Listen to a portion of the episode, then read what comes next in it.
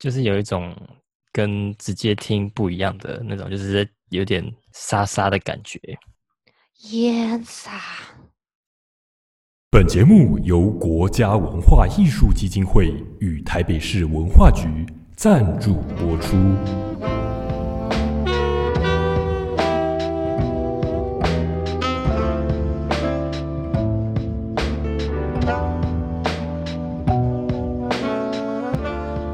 Hello，大家好，我是防疫措施的节目主持人宇轩。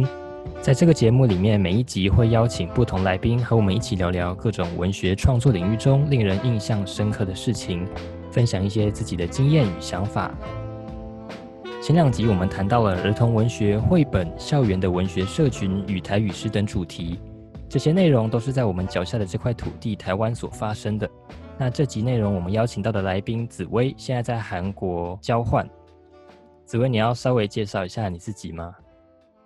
哦，好，大家好，我是呃来自师大的杨紫薇。那现在就是人已经在韩国交换，在这个疫情的时间呢，出来交换就是为了逃避我的 大四生活，对，就跑来韩国，就是来打算来看一些自己有兴趣的东西，但是是用韩文来接触这样。对，嗯。紫薇，你是不是就是其实原本计划要交换的是上个学期就要去韩国交换？对对，我原本是上个学期就要来韩国交换，嗯，但是因为那个时候刚好那个呃大秋的那个时候爆发最严重的第一波的疫情，所以就取消了，那延到这个学期。那这个学期虽然还是持续有疫情，但是现在感觉已经明显的好很多，就是。都还可以正常的跑出去玩。我前两天还跑去那个浦项、庆州跟大邱这样子。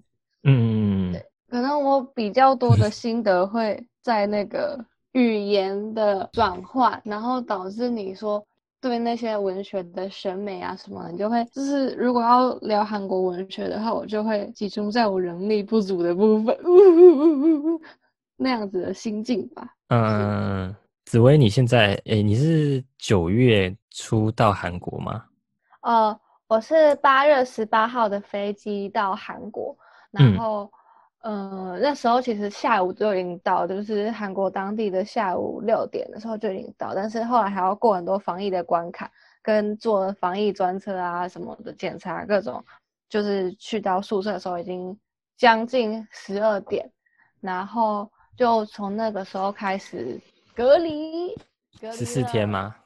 对，应该来说算是十四天半，因为我在抵达那一天是不算正式隔离的那一天。对，了解。紫薇，你到韩国隔离完之后，有去什么地方？就是你觉得印象比较深刻的吗？哦，我现在隔离出来也差不多一个月了。那嗯，我一开始就是很期待可以去韩国看一些独立书店和唱片行的部分，还有去洗相片。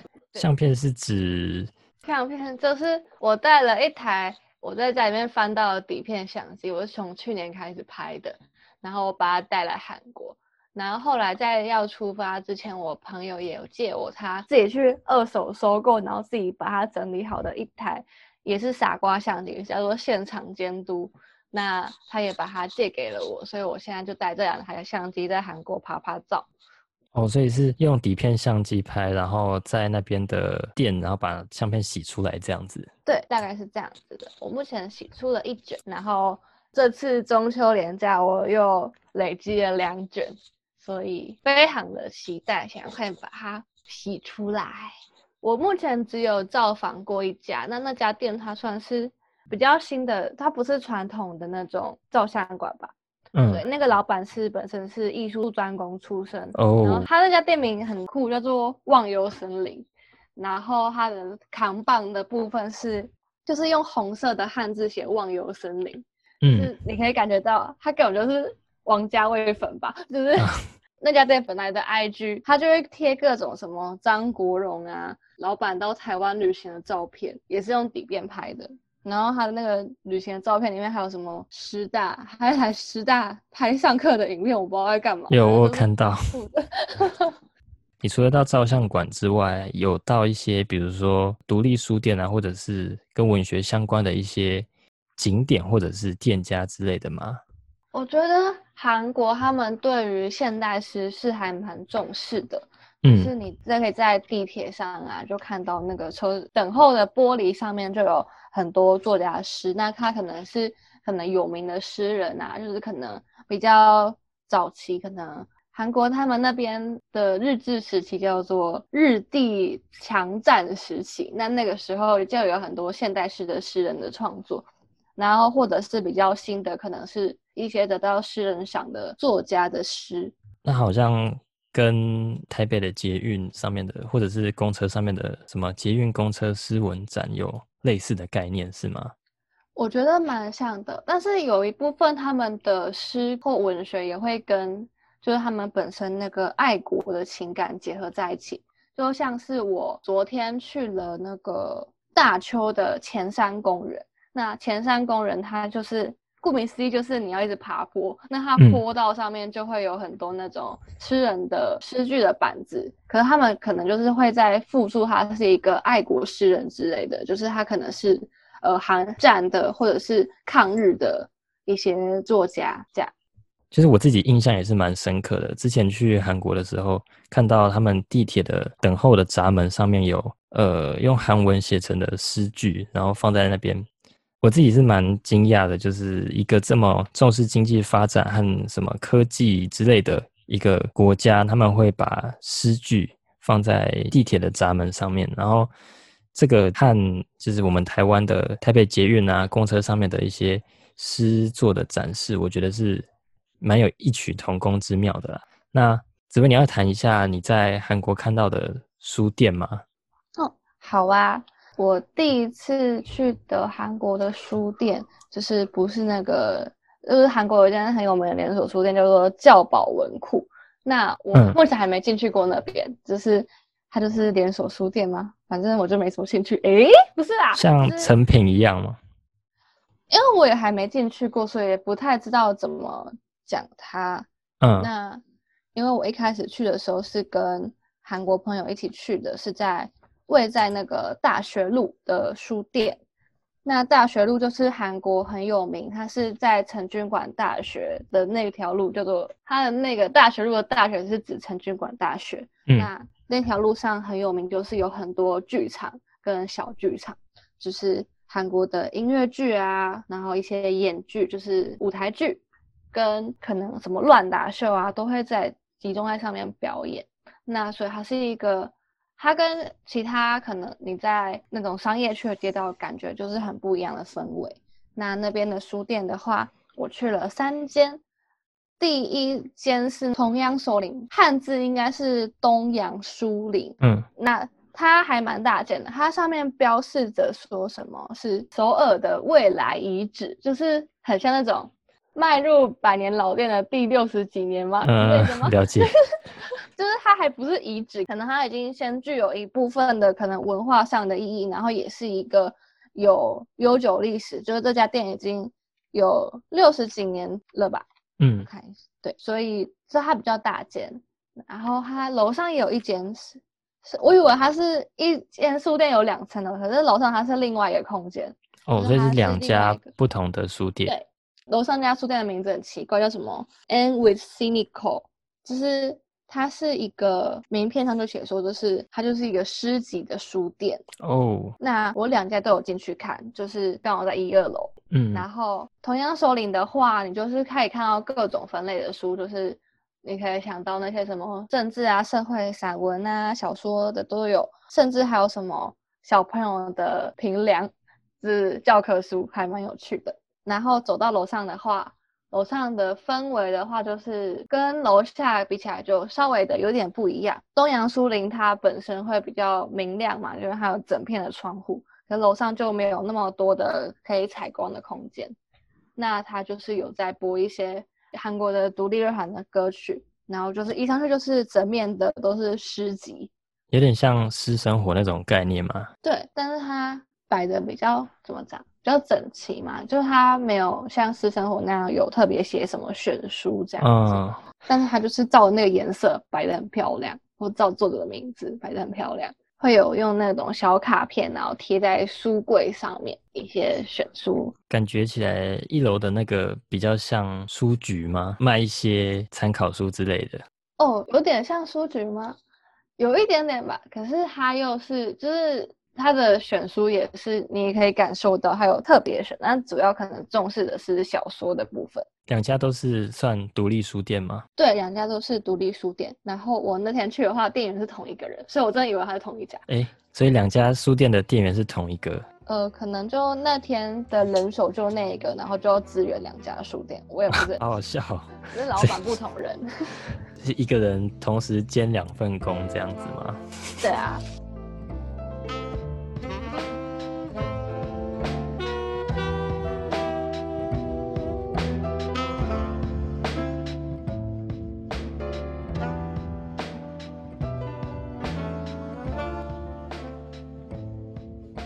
反正就想象全部都是在首尔，然后后来我就是因为蹦蹦蹦跑去旅行，所以就有出现一个叫做庆州的东西。那庆州它位在韩国东南部，就是一个历史的古城，它是以前新罗王朝在的地方。嗯，所以它就是以各种历史作为它的定位，就是它的路上都是那种韩屋，就是它连 Starbucks 跟汉堡王都是韩屋。韩屋它的建筑风格有什么比较特别的地方吗？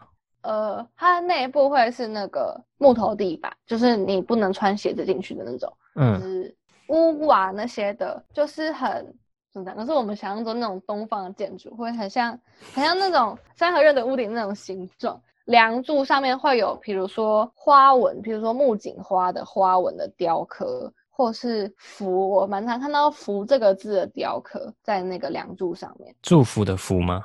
对对对。我们刚刚有提到你的就是文学相关的课程那个部分吗？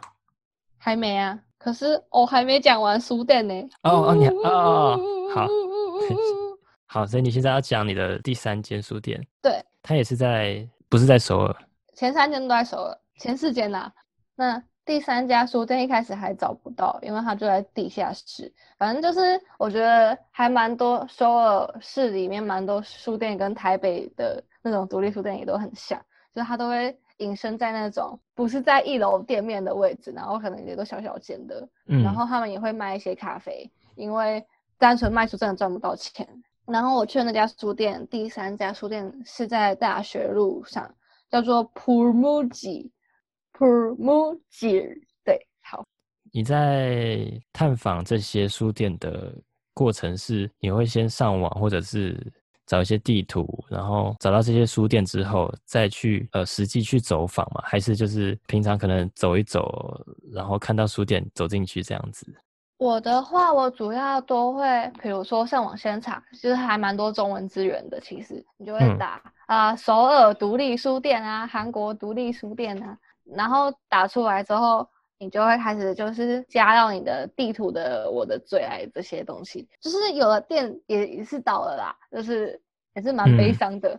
那你就是会再一一的去理清那些地理位置。所以你有找到就是原本要去的店，然后过去发现它已经倒了，这样。我是现在地图上找，然后找不到就知道它真的拜拜了。好悲伤。对，然后它是哦。就是我还有发现一个新的管道，是韩国的大志，就是韩国也有大志，他们也都是那种无家者在地铁站前面贩售，我就买了一期回去，因为它封面是润儿，就我喜欢少女时代这样。然后我买回去之后，就发现它背面就是也跟台湾的蛮类似，就是它会写一些呃书店啊，还有一些艺文活动的表演资讯。然后我就发现说，哎，它其实上面的资料还蛮齐全的。就像我买了论鹅那一期大字，它是二零二零年的五月号。那个阿北还想说，为什么我不买当期的啊？就是因为这个才有论鹅。好，这是题外话，就是 好。他这一期的那个书店的主题是，就是在世界上最小的外国。呃，我不知道怎么反，反正就是他就是说什么，你用大众交通就可以达到那种各种世界风格的独立书店去旅行。因为现在没办法出国，然后他就会介绍那些书店，然后还有那些书店有的，呃，比较像哪一国的风格这样子，就可以去稍微查一下，就是哦，这书店我好像还蛮喜欢的，然后或者是这书店甜点看起来蛮好吃的，下次去吃吃看好了。对，就是这样子。所以我之后会想要透过这个大致后面的资讯去稍微浏览一下。紫薇，你刚刚讲的三家书店的，哎，第三家讲了吗？第三家讲还没讲完呢。哦，好，你那你继续。但是我就讲说他在地下室什么的那些，我前面有讲。这就是第三家书店，我们去的时候就是只有我们两个人在那边逛，然后它就是一个，嗯，就是然后白鹿洞，四大白鹿洞的那种书柜是那种拉开两层的那种书柜。就是它其实本身空间没有很大。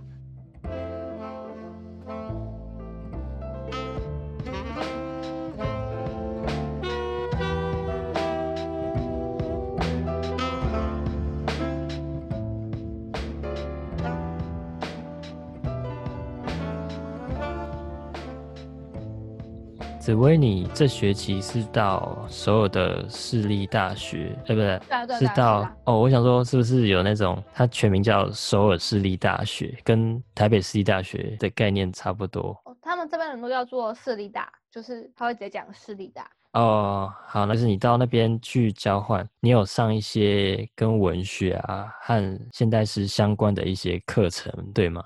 对，我在这边上课主要是开那个。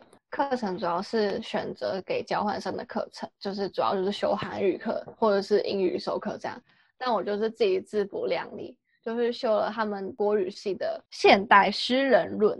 因为一开始老师课纲上面还有放东主，后来就把它拿掉，我不知道为什么。反正他就是 老师就是主题式的阅读吧，就是他会给嗯那个文本，然后每次就是先读一个文本，呃读。一个诗人的作品，那他有可能会选个十几首、二十几首诗，反正就很大量，然后会再附一个评论，之后再做一些重点整理。然后上课的时候就是可能抽同学来问一些问题，超可怕。然后还有请同学来念、来朗读，感觉应该蛮轻松、蛮好玩的啊。不轻松，韩文读，真的啊啊！哎，所以你是准备要退选还是停休之类的吗？对，我要退选。他这堂课好像很冷门吗？我不知道，反正就是我去请我的朋朋去问他们的学伴，然后有没有认识有修这堂课的人，就都没有人修，因为那个老师上课的时候他用论，然后他的论聊天是关闭的，然后你也不能就是什么私聊啊什么的。所以你们现在上课也是用线上的？对，目前都还是线上，但是有的学校已经开始实体。然后我可能有几堂韩文课会选择实体，因为真的没有什么人，就是因为这学期交换生太少，所以我们大概一堂课只有三到五个人修。嗯，非常之精致，跟研究所的课差不多嘛，就压力会很大，这样很容易被点到。我修了一个进阶韩文，那个一定要点掉。我们就是轮轮，我们就三个人，然后就轮流练习。而且那堂课还是我们拜托老师去开的，因为我们原本的课被废掉，因为没有人选，没有达到选课人数，然后就被废掉。然后就我就去找其他其他程度差不多人，然后去问老师说这堂进阶韩文多少人以上修课会开，然后我们就一起修。三个人就可以开课，因为线上的话，老师好像就是觉得说啊就可以就可以上课。哦，到韩国之后，不管是你碰到的一些事情啊，或者是你自己心情的转变之类的，我觉得最算是挫折吗？就是我以为我韩文还可以，但是来这边之后发现都不行了。我就是语言沟通上面的问题，算是吧，或者是说想要讲的话没办法好好的用韩文来表达，就是我可能呃点菜结账都还可以。嗯，但是就是他们有时候讲太快，就是你要课本 CD 慢慢念，然后可是你遇到真人的时候，他就讲好快。去到那个庆州旅行的时候，他还有方言，然后我就听不懂。就是嗯，怎么讲？因为语言这种东西跟人的行为模式还是很有关系吧。嗯，但是你就不能预期说你遇到每个人都长得跟课本上一样啊。什么沙托西，什么蛙哥，就是就是像课本上的例句那样子，什么 How are you? I'm fine, thank you, and you。就是你不会每个人都是出现这种回答嘛？嗯。然后等他他超出你想象的回答之后，就会不知道怎么讲，这是一件蛮挫折的事情。还有就是在阅读上面嘛，我觉得就是可能一些如何使用点餐机这种事情，我就很会做。但是要当我要去努力的读一个文学的时候，我就这是什么？然后读得很慢。所以你在那边也会自己去读一些文学相关的作品吗？我正在努力，但是我还去书局，我还是书店买书。然后我想说，先从散文开始，从散文就有比较简单一点点。但我觉得跟作者的本身书写方式也要看是谁写的。但是小说的话，因为你不知道它之后会发生什么事情，然后所以它出现的东西你就不能很轻易的从前后文来看。嗯，还有就是我其实很想认真的读地铁上面的那些诗。可是就是地铁闸门毕竟是你通勤的地方，就是你下车之后要赶快走，然后或者是上车之后就要赶快上车，呃，不上车子来的时候就要赶快上车，然后车子到的时候你就要快点离开这里，就是你也不能停在那边好好的读。就虽然说他们都很短，可是就是啊，我没时间看。我印象中是不是韩国的地铁是就是不是像台北捷运一样，你搭过站了你可以到对面搭回来，它是要出去之后再进来？诶，不一定。我目前遇过的是不用，就是因为它有点像是那个怎么讲？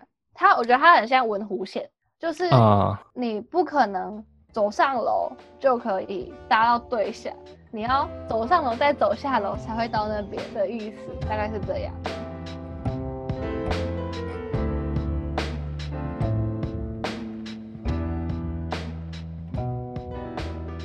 目前开始看了一本叫做那个《Saturday m a d a t u m y o n h e j i n d a 这这本书，它的书名大概是说每次吵架的时候，我就慢慢的变透明，大概是这个意思。感觉好悬哦。那它就是就是那个韩国友人推荐给我的，它就是女性吗？因为它的那个目录那边就写，它第一部曲就是什么砰，我不知道怎么翻译，是一种有关于什么女性的。本分这样子去提出一些质疑，这样子，嗯，然后还有一些对存在的疑问啊，爱的意义呀这些东东，嗯，我讲起来好不吸引人哦。那怎么办？如果要用一位台湾的作家的作品去类比的话，你有一个这样子的对象吗？诶，目前好像还没有。好，没关系，我们我们超过这一对。我们讲一下好了，因为紫薇在前年的时候，他是在师大担任喷泉诗社的社长。好 成功，成功，成功。就是在禀赋前一届担任社长，那一届其实办了很多跟以往不太一样的活动，就是可能会涉及到电影啊，或者是一些手作的小志，或者是参访之类的。在那一届的社团的活动里面，紫薇有跟一家。电影的代理商接洽到，然后他就在我们社课的时候播放一部叫《东柱时代诗情》的电影，然后那部电影是讲述韩国的一位诗人东柱，他的有点像是纪录片的概念吗？哦，它不算是纪录片，应该算是一个纪实嘛。拍摄手法是黑白的。然后它是惊喜对照的各种穿插嘛，就是他可能先从东柱跟他的哥哥孟奎他们一起在村落里成长的时候，然后剪接到他们后来被日本政府抓去关的时候，就各种拷问的影片这样子穿插在一起，直到那个东柱过世这样子，然后就可以看到他们对文学的启蒙的历程，譬如说可能他们接触了一些社会主义的思想啊。或者是说，他们去拜访了韩国的一个也是有名的诗人，叫做郑芝龙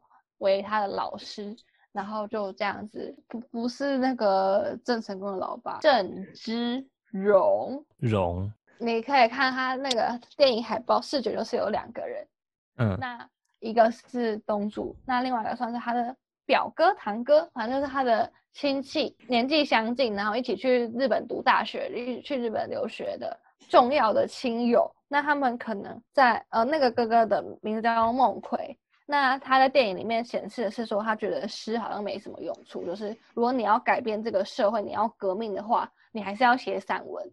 那就有点像那个哎杨奎，对对对，就是写散文，然后就是写一些可能要去启蒙人心的散文这样子的事情。可是东柱他就觉得说，这其实东柱他的心境还蛮复杂的嘛，就是他也没有特别讲说到底是散文好还是诗好，而是他就是他要怎么去把他的生活上遭遭遇的事情，然后写成诗的这个热情，跟说电影里面有带到一个，就是为什么我的我的民族嘛，就是我们这些。那时候还是朝鲜，我们那些朝鲜人就是要被那些殖民者这样子侵害的时候，就是我还想要写诗是一件很残酷的事情，然后是有各种这样复杂的情感交杂在一起。所以主要就是他想要透过文学、透过诗去改变或者是记录下这个时代下的一些关于自己的故事。然后他的表哥还是堂哥就认为说，应该要用更实际或者是。更能够改变整个社会的方式。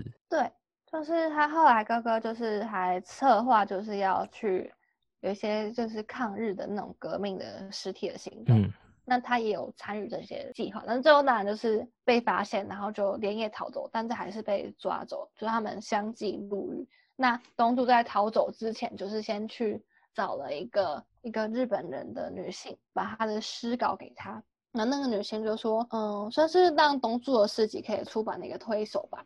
他就说，你这个诗就是你现在这边不能出版，可是我在其他国家，然后英国就是有认识一些人脉，那我把它翻译成英文，然后让它出版这样。这样会不会有什么暴雷的问题？嗯，可是这就是历史呢？啊，用不同角度来呈现，大概是对暴雷的问题。嘿嘿，反正。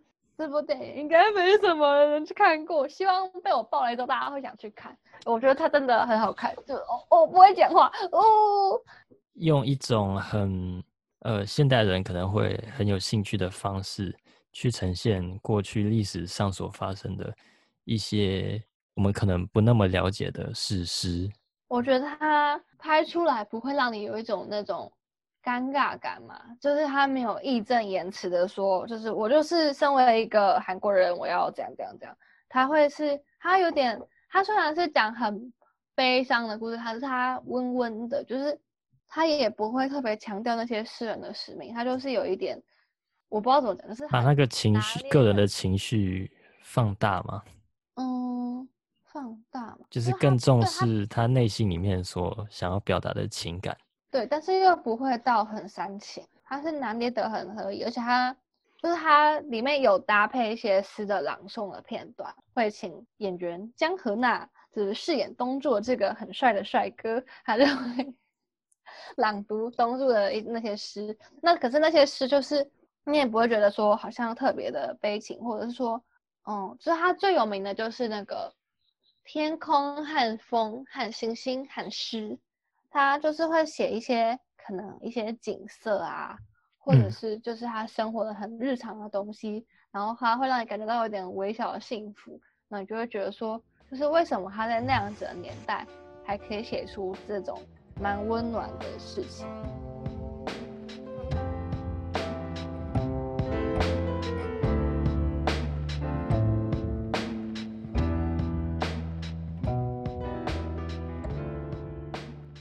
觉得我来韩国之后，还是在找各种跟台湾很相似的地方吗？就是我可能还是会喜欢往小巷子转，因为韩国的那种大公寓真的好丑，就是它长得好整齐，就很像那种建案的广告这样子，从地上这样直接长出来一个非常整齐又非常丑陋的公寓哦，开始造口业，真的很丑啊，反正就是很丑，格局很一致吗？然后又放在那个地方很突兀。对，可是它就是就是长那样子，而且就算我去了那个比较偏僻的地方，叫做浦乡，它我那边一下车，可能它的市区吧，那也就是看过去就是一排空空的地方，上面就长出好几栋长得完全一模一样的房子。可是韩国的小巷子，我就很喜欢。就是他们会有一些叫，就比如说像我学校后面好了，它就是会有一些公寓，在四五层楼那种，我也不知道算不算公寓，就是他们的楼梯都在外面，不会设在房子里面，所以你就是要走外面楼梯这样子。我就觉得哇，好酷哦，这样，就是我还在想要怎么去取得一个跟人相处的平衡吗？就是还有怎么去使用这些语言，就是我其实还会觉得我这些文法的错误，或者是我没办法用很深的文字去描述，所以我只能用一些很简单的字词来描述的时候，其实它会不会是也也是一件美好的事情？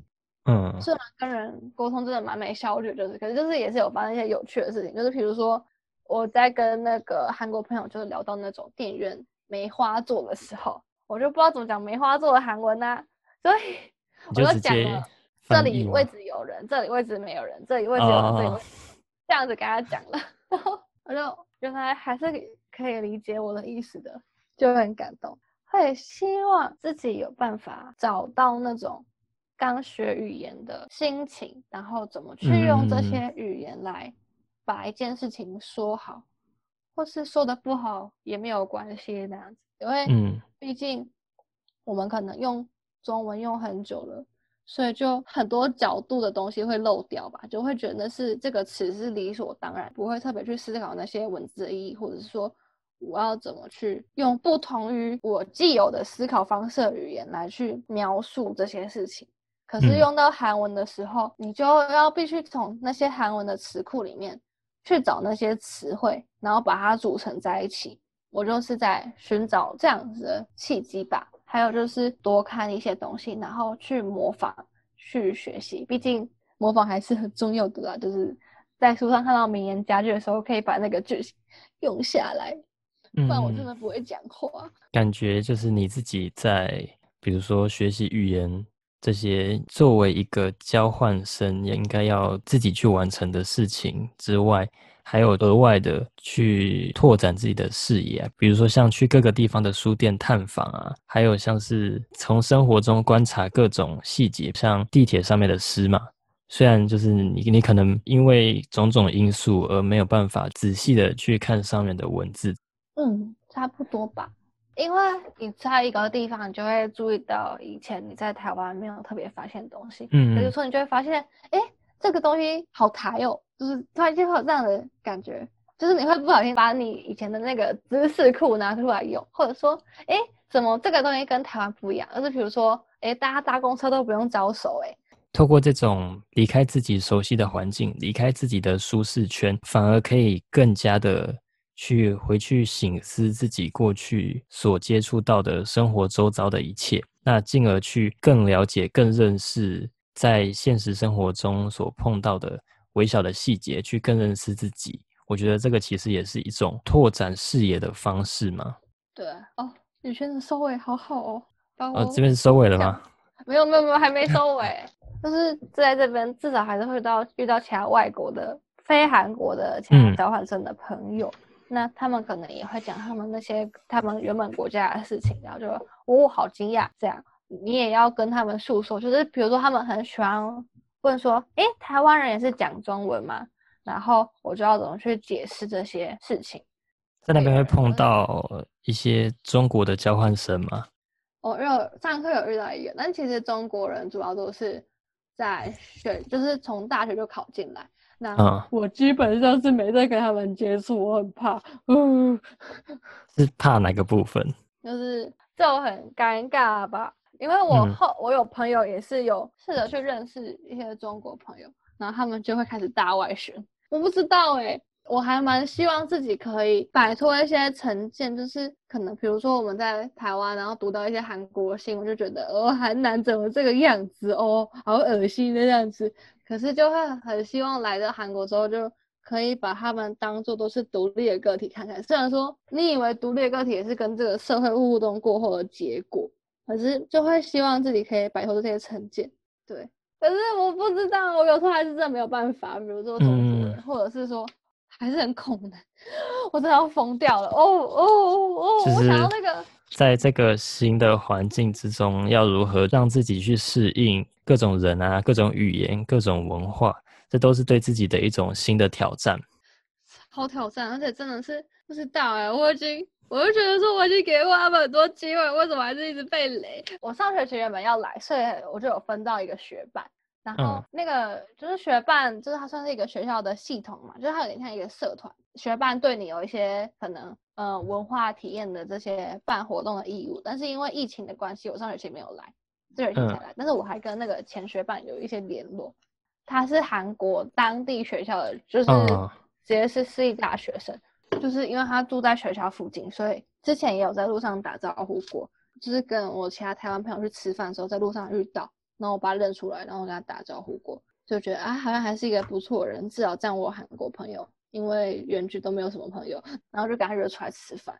嗯就他就一直乱摸我，三小，就是他手就一开始就是一直搂着我的肩膀，我不知道在干嘛。然后哦，就是我那时候我们约吃饭，他还不先找餐厅，还在说，哎、你等下想吃什么？然后我就说吃这个好了，然后一直换来换去，然后就很雷。就是他说，那不然我们去那个外国语大学散步，因为那边就是我们学校附近就有几个其他大学，然后就去那边散步，然后还要我帮他拍照。等一下，这个可以剪进去吗？可以，就这样剪，我真的气死啊！好，之后呢，他就看我好像就是因为我对自己韩文讲不好，就没什么自信，然后他就叫我不要紧张，然后就是拍我的背，我想说什么礼仪吗？算了，然后他之后还摸我头，好，我现在吃饱了，他就一直问我说啊你吃饱了没？啊我就吃饱了啊，然后他又再问了，赔不露手要就是真的吃饱了。啊，我你让我听不懂，你要重复那么多遍是不是？结果他后来就手放在我的肚子上面，他就说赔不露手哟，我的肚子是给碰的，是不是？后来我就很生气，我就一开始就觉得很错，到底怎么会遇到这种事情？然后我就觉得我就生气，然后就把它封锁了。我前天还遇到一个莫名其妙的事情，就是我嗯跟其他两个台湾朋友，就我们三个人住在那个韩屋民宿。那个韩屋民宿的话，屋主不在，我嗯们入住的时候是点还要打电话问他说，哎、我们钥匙在哪里什么什么的。后来我们逛完回来之后，发现就其他房间有人入住，然后我们就在房间里面就是耍废啊看电视。这时候就有人出来敲门，我想说，哎、是屋主人嘛？那时候已经晚上十一点了，我就打开门，他就用中文问说。你是中国人吗？然后我就呃阿妞阿妞，这个台湾上台台湾上一米的，就是我就说我是台湾人，然后他就说什么他在学汉语，就是也是用中文，就是一个男的，我就不知道为什么半夜，然后他说什么他在学汉语，什么，就 是然后他就拿了一本那个汉语的课本，就说什么知道那个吗？我一把把把把住了是什么意思？然后我就哈是什么？我就看我看我朋友看，但是哈是什么鬼？然后就他好像很想要看我们房间里面怎样嘛，反正我就是房门就是半开，我就啊摩拉呀摩拉呀，不知道不知道不知道，终于把门关上了，越想越觉得超可怕。后来我怕到就是我不敢出去买牙刷牙膏，因为那个没有牙刷牙膏，可是我真的不想出去，那我就没有买牙刷牙膏，我就没有刷牙就睡觉了，我就觉得很可怕啊。但它已经过去了，真的很怕哎、哦。好，今天非常谢谢紫薇和我们一起聊了那么多在韩国的一些，不管是文学啊，或者是各种生活中碰到的特别的经验。防疫措施这个节目在二零二零年的十月开始，在各大平台每周会更新一集节目，欢迎有兴趣的听众关注粉丝专业，相关讯息都会公布在上面。那今天的节目在这里告一个段落，再次谢谢紫薇还有各位的陪伴，我们下次再见，拜拜，拜拜。